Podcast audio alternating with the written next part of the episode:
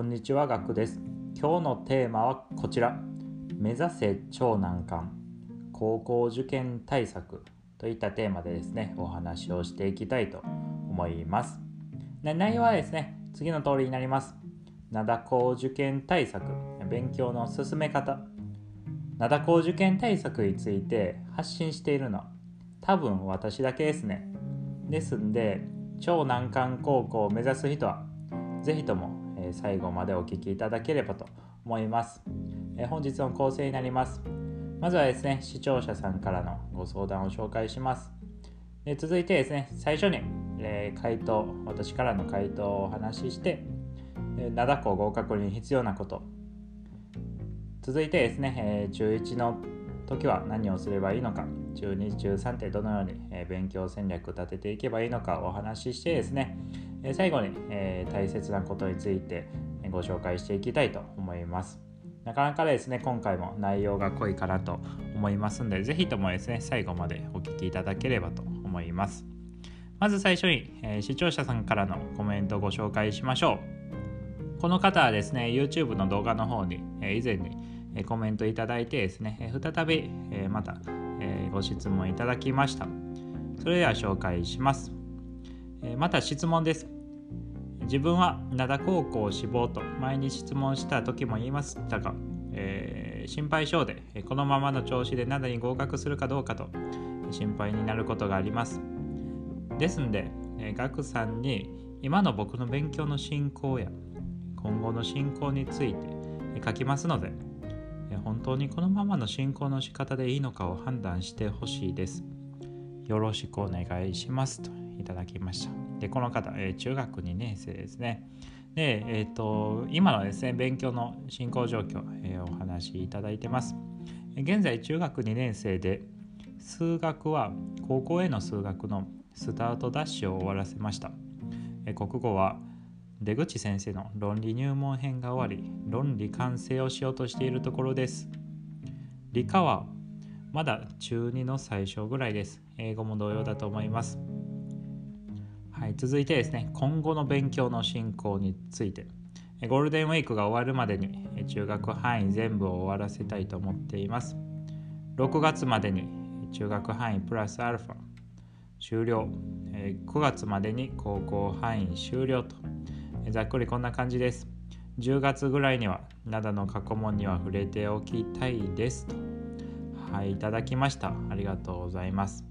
まずはですね、私からの回答を差し上げましょう。最初にですね、えー、不安について、えー、この方ですね、えー、自分は心配性で、えー、灘に合格するのかどうか心配になることがありますといただきましたが、私も、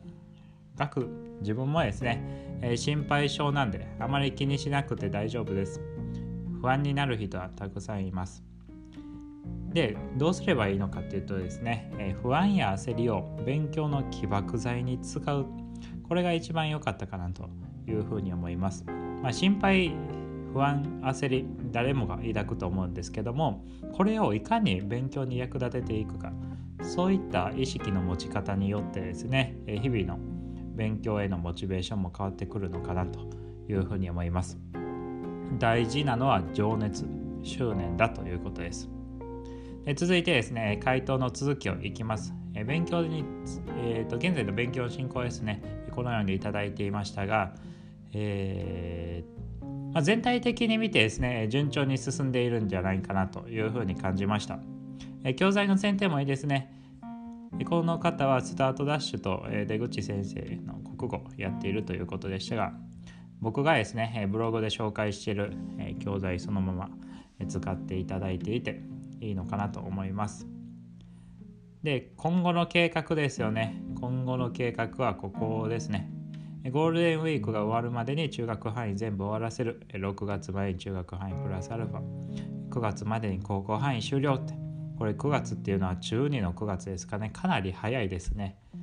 かなり早いですね。意欲的な計画で素晴らしいと思います。で、ここで一つ、えー、質問なんですが、この方ですね、かなり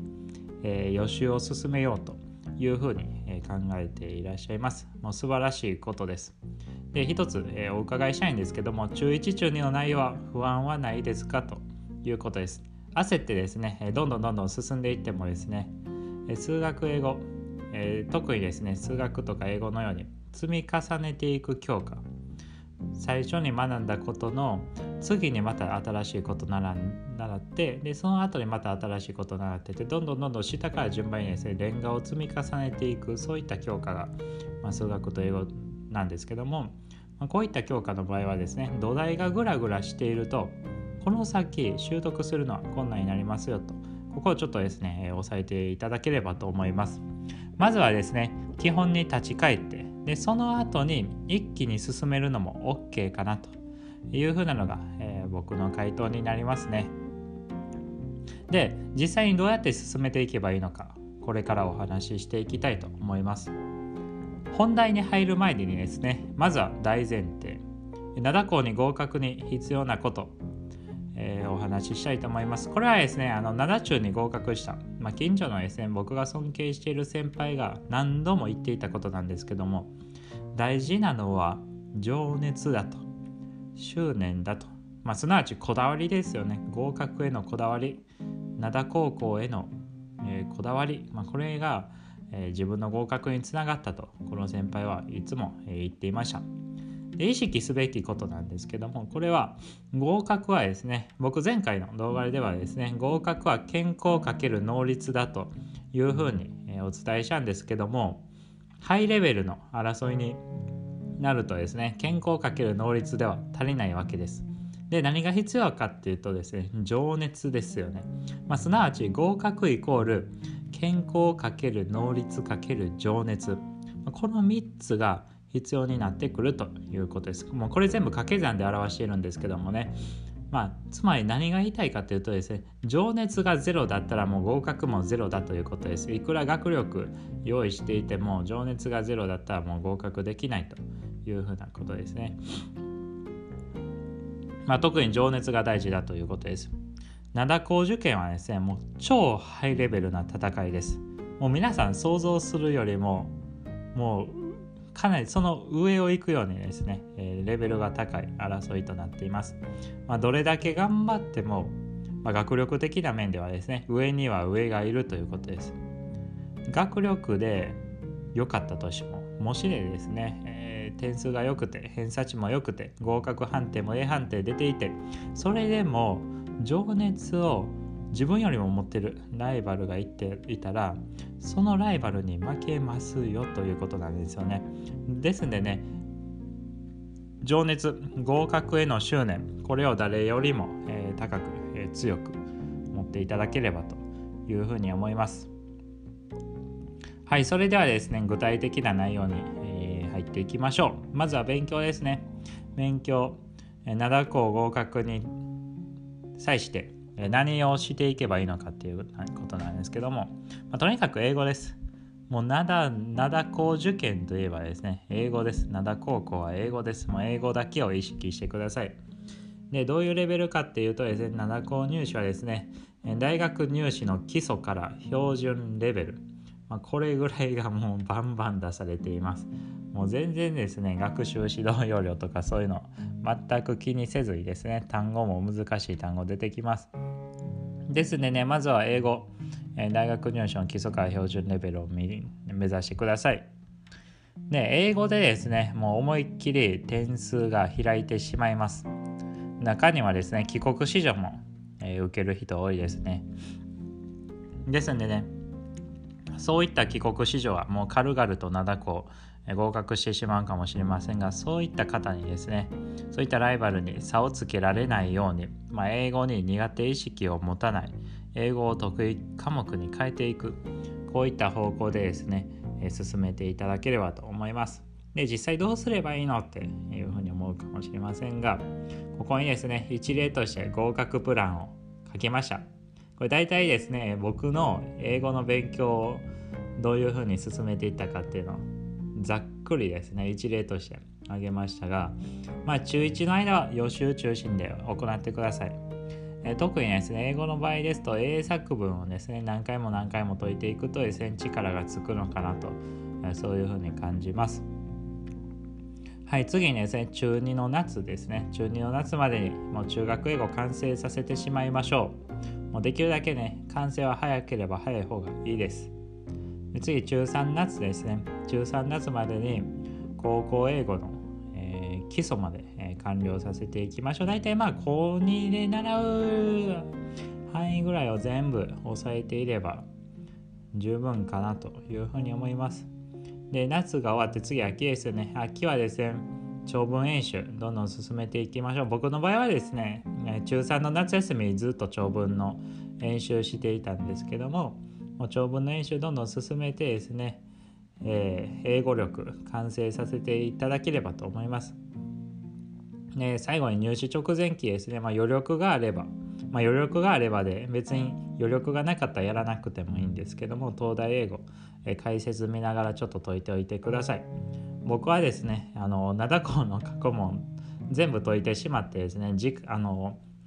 他に解くものがなくなってしまってそれで東大英語を解いてたんですけども当時ですね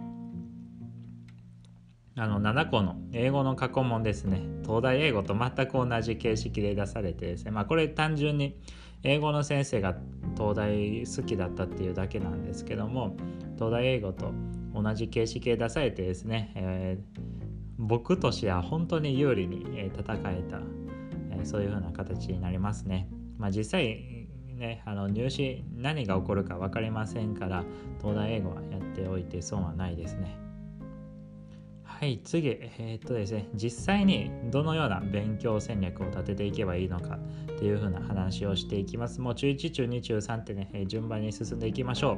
まずは中1からいきます。中1はですね通常他の人よりも1.5倍速で進めましょうということです。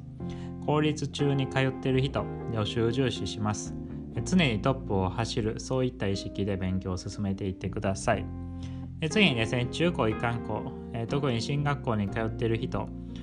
もう進学校はですねもうそもそも大体1.5倍速ぐらいで進んでいるのでもう学校を準拠でいいです。学校内容を完璧にしてで大体ですね上位5%に入るこういった目標でですね毎日毎日、えー、進んでいっていただければと思います。実際僕もねこのような形で進めていました。はい続いて中2に行きましょう。中2灘高合格への勉強戦略中2ですね。中2はですね、英語をガシガシ進めていきます。さっきも言いましたようにですね、もう灘はですね、英語が全てなんですよ。ですんでね、もう中2になったらもう英語ガンガン進めていきましょう。えー、夏までに中学英語は一通り完了させます。もう1.5倍速ですね。1.5倍速を意識して、もうできればですね、もう夏までに英語を完了、完成させます。で数学もですね早ければ早い方がいいです。中学数学は僕の場合はですねもう中学数学完成させて高校数学ですね青チャートとかを解いていました。この時にですねできるだけ予習を進めておくとですね中3になった時に例えば英語だったら長文読解ばっかり数学だったらあ高校への数学のですね、まあ、難しめの問題だったりですねえー、別の解放とかそういったものを覚えたりそういうね、えー、プラスアルファの部分に時間を割けるので中2までにできるだけ予習を進める。これが一つの、えー、目安になるのかなと思います。はい最後にですね中3に行きましょう。中3はですねもう英語には絶対的な自信を持ってください。先ほども言いましたようにですね灘校受験ですね。帰国子女。アメリカ帰りの人。シンガポール帰りの人いろいろいます。もう彼らはですね英語ネイティブですほとんど。もう英語でバンバン得点取ってきます。ですんでね彼らに負けないようにですねもう日本人でも全然大丈夫ですんで絶対的な自信を持つようにしましょう。大事なのは自信です。不安なままですね勉強してもなかなか頭に入っていきませんからね自信を持ってやってください。でついでにですね数学と理科も安定させておくといいと思います。もう数学と理科はもう得点源なんでねもうここで高得点維持できるようにしておきましょうと。で具体的に教科別に何をしていけばいいのかここに書きました。英語はですね大学入試基礎から標準レベルを完了完成させましょう。で数学はですねえ東京出版の高校への数学がかなり優秀ですんでねそちらの教材増刊号とかもですね日比園とかハイスタインとかでねそういった増刊号サブ教材も使ってですね演習を進めていってください。理科はですねもうベタですけども最高水準特進がいいかなと思います。で難関校でね赤本から難関校の理科とか出ていますのでそちらの方で演習しましょう。これらですねブログでですねどういった教材を使えばいいのか書いてますのでそちらをご覧ください。ここはここがですね古文で得点していけばいいのかなと思います。でちなみにブログなんですけどもこちらですねえー、息子が語る子育て独学勉強術というブログを書いているんですがここにですねもう灘改正完全攻略というね何をやればいいのか全部書いています目次こういう風になっているんですけどもまずは必読記事ですよね、えー、どの時期にどういった行動をすればいいのか。またですね、え、英語とか、まあ、数学ですよね。で理科え、国語ですね。国語理科と。もう全部ですねどの教材がいいのかもう事細かく書いていますんでねブログの方、え、ご参考にいただければと思います。またですねリンクを貼っておきます。で最後にですね、えー、勉強の進捗よりも大切なことお話ししたいと思います。繰り返しになるんですけども大事なのは情熱やと。執念やと。学力ちゃうで情熱を持つんやでって。灘中に合格した近所の先輩が何度も言っていた言葉です。僕はですねこの言葉を胸に刻んでですね毎日、えー、モチベーション上げてですね高い意欲で勉強を続けていました。それが良かったのかなと今でも思っています。意識すべきことはですね合格っていうのはこの3つの要素。健康能率情熱。この3つが掛け合わせてやっと合格できるんやでと。そういったことをですね意識していただければと思います。まあ、情熱が足りなかったらですね、えー、ライバルに負けますよと。灘高受験は超ハイレベルな戦いです。どんだけ頑張っても上には上がいる。まあ、情熱を持ったライバルに負けないようにですね、まあ、これら3つ、えー、意識して頑張っていただければと思います。はい、今回はここまでになります。灘高受験頑張ってください。コメントいただいてね、こちらも嬉しいので、またね、えー、この動画を見て、他にもですね、ご質問、ご相談ありましたら、お気軽にコメントしてください。応援しています。はい、今回もですね、最後までご視聴いただきありがとうございました。チャンネル登録、高評価いただけると嬉しいです。よろしくお願いします。またですね、あの、灘以外にもですね、改正のえー、目指している方からも、え、ご相談いただいています他の学校でも大丈夫ですもう高校受験ですね、えー、限らず、え中学受験や大学受験また親御さんでも結構ですんでね。皆さんぜひぜひコメントいただければ嬉しいです。はい。今回もですね最後までありがとうございました。それではですね次回お会いしましょう。以上ガクでした。